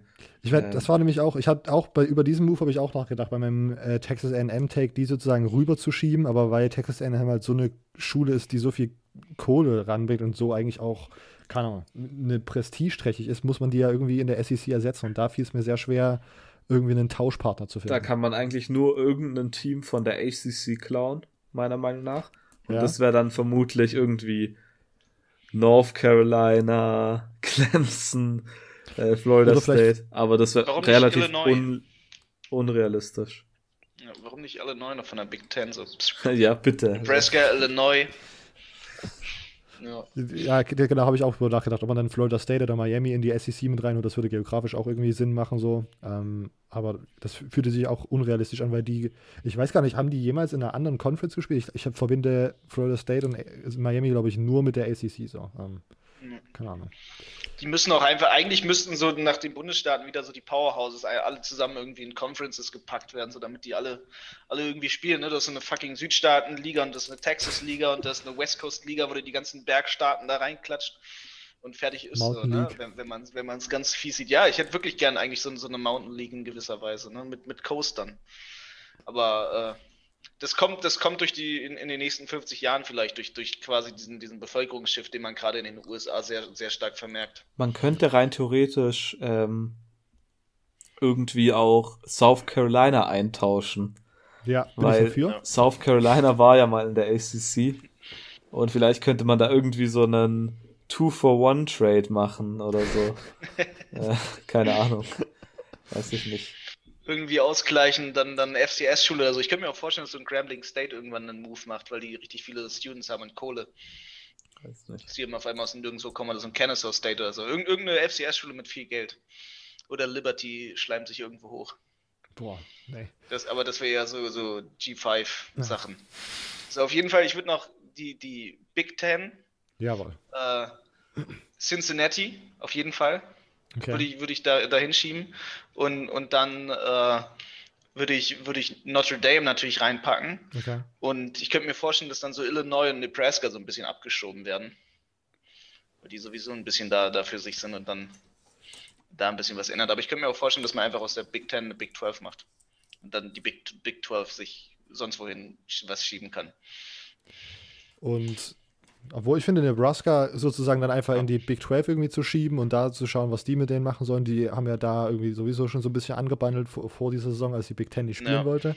Ja. Und Illinois kann, keine Ahnung, die können auch Group of Five gehen. Kann- Und Cincinnati in Ja, die sind echt, die sind nicht relevant. So. Und Ja. dann hast du sowieso ein anderes Team aus dem Staat. Das ist ja, ich glaube, Notre Dame ist da ja irgendwo lokalisiert.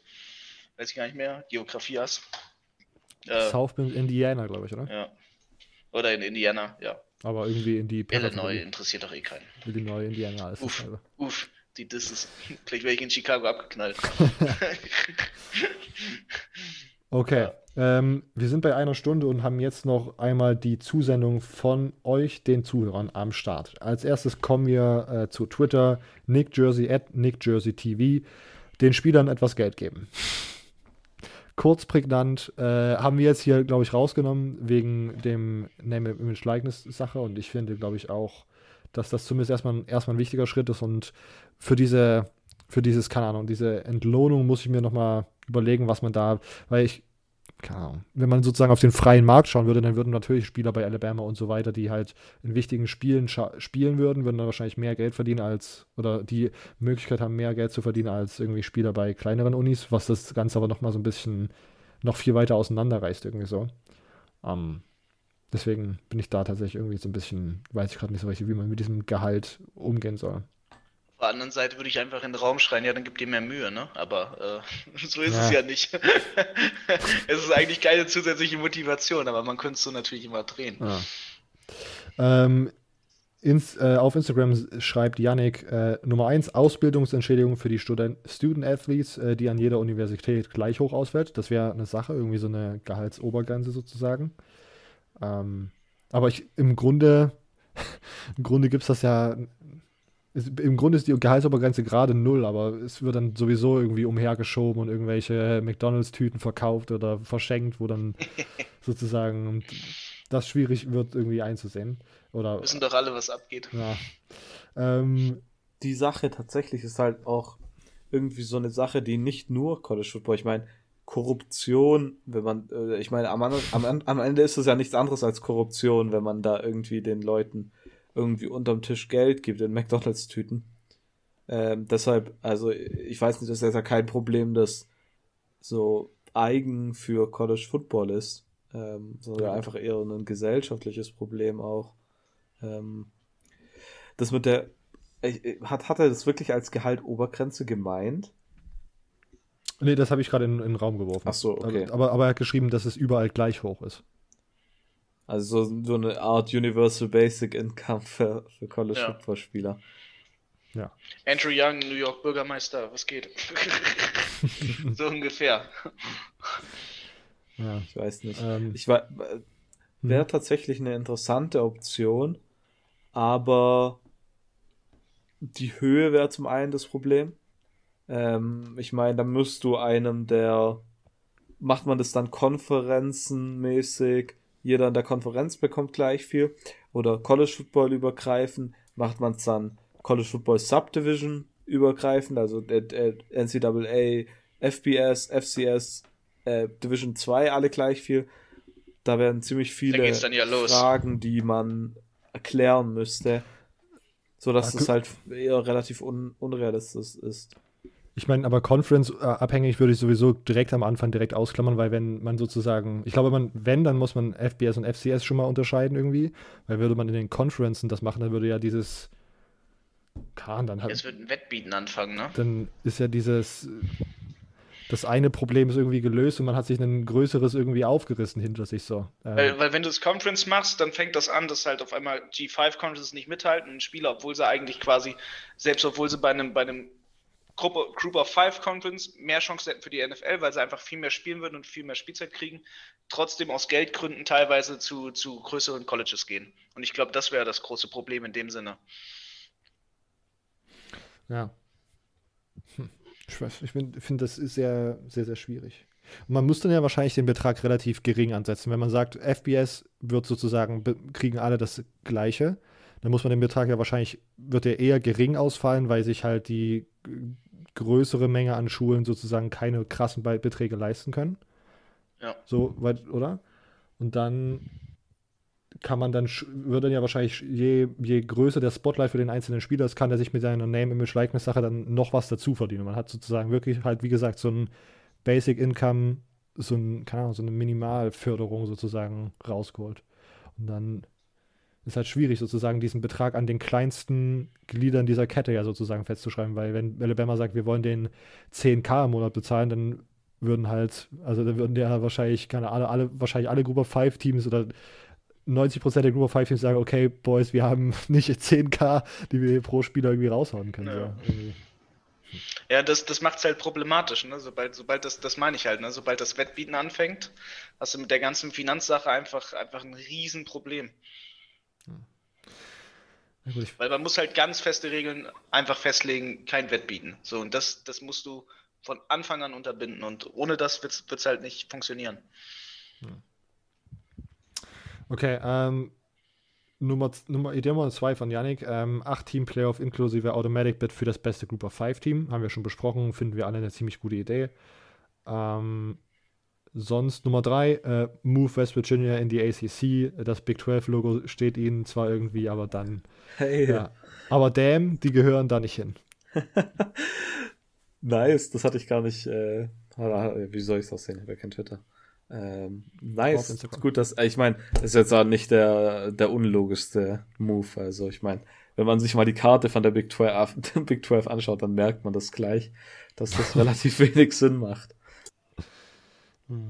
Ähm, Instagram, äh, auf Instagram schreibt Tim, äh, das Team Rutgers Vanderbilt Kansas muss als das nur eine Team antreten, das es eigentlich ist und darf sich nicht weiter in drei Teams aufteilen. Oh Mann, das wäre tatsächlich nice. Wieso ist bei uns im, im Amateurfußball gibt es immer Spielvereinigungen. also, ist die Spielvereinigung äh, Vanderbilt Rutgers ja. Kansas. Aber die Frage wäre, ob es dann ein 500-Team wäre. Wenn du nur die besten Spieler aus dem Team. Aber das funktioniert nicht. Hast so viele State Universities allein in Texas. Sechs Stück oder so, die da alles spielen. Keine Ahnung, wäre interessant. Das klappt nicht. So ein All-Star-Team. Ja. Außer, außerdem bin ich hier bei dieser Aufzählung interessant, ob man nächstes Jahr noch Rutgers sozusagen in diese Liste von Teams, die so unterirdisch spielen, mit, äh, mit einbeziehen kann. Weil ich glaube, Rutgers trendet nach oben. Auf, aufsteigender Ast, sagen wir mal. Ja, im Gegensatz zu Vanderbilt, wo ich sagen würde, stagnierender Ast, leicht aufsteigen mit deinem Coacheswechsel und dem, ja. was da so drumherum passiert, auch schon drüber gesprochen. Und Kansas, Vanderbilt gucken wir Kansas mal. geht jetzt wieder bergab. Ja, Kansas mit den letzten Miles. Wirklich. Das auch. Also echt.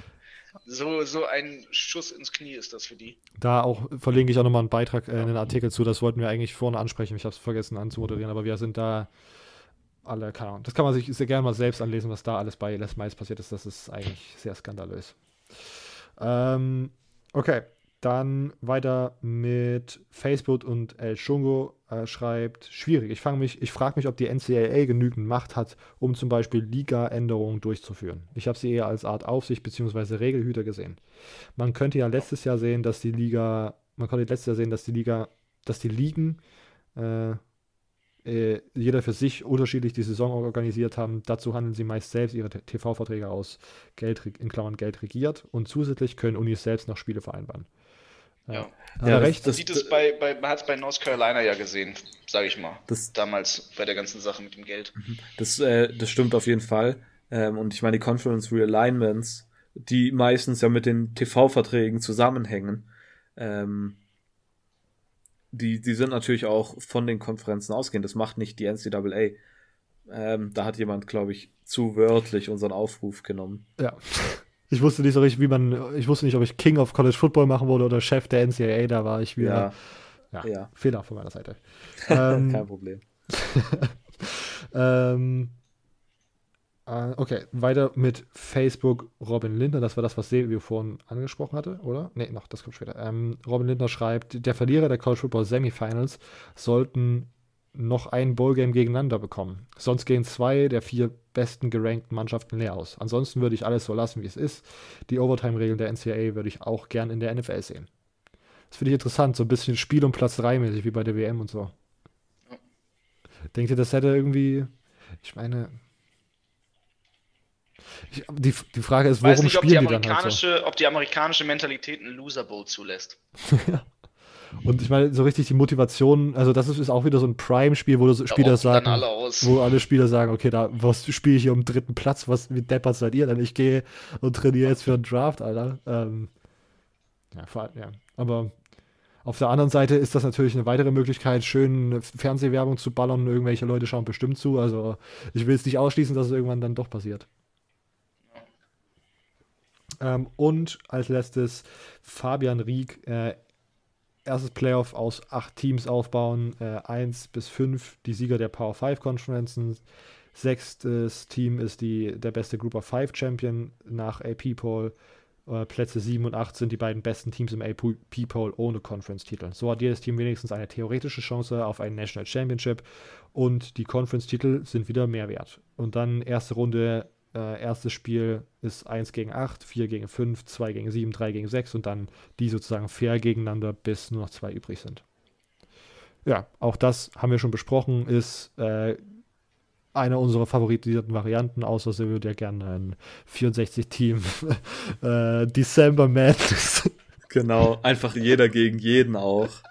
Von Anfang an ist es so eine KO-Phase einfach. Ja, so wie die Japaner, die spielen so in der Highschool, habe ich erfahren. Kansas braucht wieder nur einen Spieler tragen.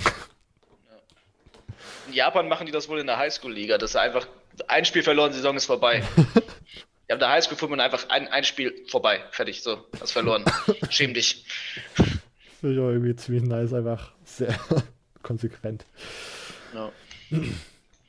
Okay, das war es tatsächlich auch schon mit euren Einsendungen. Vielen Dank an alle Leute, die sich an der Stelle beteiligt haben. Ähm, ich würde hier ab, äh, abrappen. Jo. Jupp. Ähm, wie immer am Anfang schon gesagt, College Football Germany Podcast Awards. Äh, ich erzähle es nochmal: Wir brauchen das beste Spiel, das beste Bowlgame, das schlechteste Bowlgame, ähm, die schlechteste Uniform und die beste Uniform. Äh, das sind die fünf Sachen, die ihr gerne einschicken dürft. Ähm, nächste Woche geht dann sozusagen die Abstimmungsphase los. Bis dahin könnt ihr uns das gerne einschicken auf Instagram, at Podcast, auf Twitter, at CFBGermanyPod oder über unsere Internets äh, und über unsere E-Mail-Adresse äh, CFBGermany Ah, TFB. Oh no. Das ist natürlich peinlich. Oh no. Ähm, ich weiß es auch nicht. also. At äh, College Football GER at web.de. Da ist es. Ähm, und äh, sonst findet ihr alle Informationen zu unserem Podcast auch auf diesen Social Media Kanälen. Könnt ihr uns gerne folgen, kriegt ihr mal eine Nachricht, wenn die neue Folge raus ist. Aber ihr könnt uns auch, wie gesagt, gerne abonnieren. Unterstützen, Apple Podcast Bewertung äh, gern dalassen. Fünf Sterne oder so viele Sterne, wie ihr uns zutraut. Äh, obwohl fünf Sterne ist schon am besten, ehrlich zu sein. Ähm, oh, und ja. das habe ich versehentlich alle Leute dazu aufgefordert, uns eine Ein-Sterne-Bewertung zu geben. Und äh, weitere Infos, wie ihr uns unterstützen könnt, findet ihr auf unserer Website cfbgermanypodcast.home.blog, überall verlinkt in den Social Media Accounts und äh, ja, genau. Ihr hört uns nächste Woche Mittwoch wieder. Wir senden jetzt auch in der Offseason Mittwoch. Bis dahin. Ciao.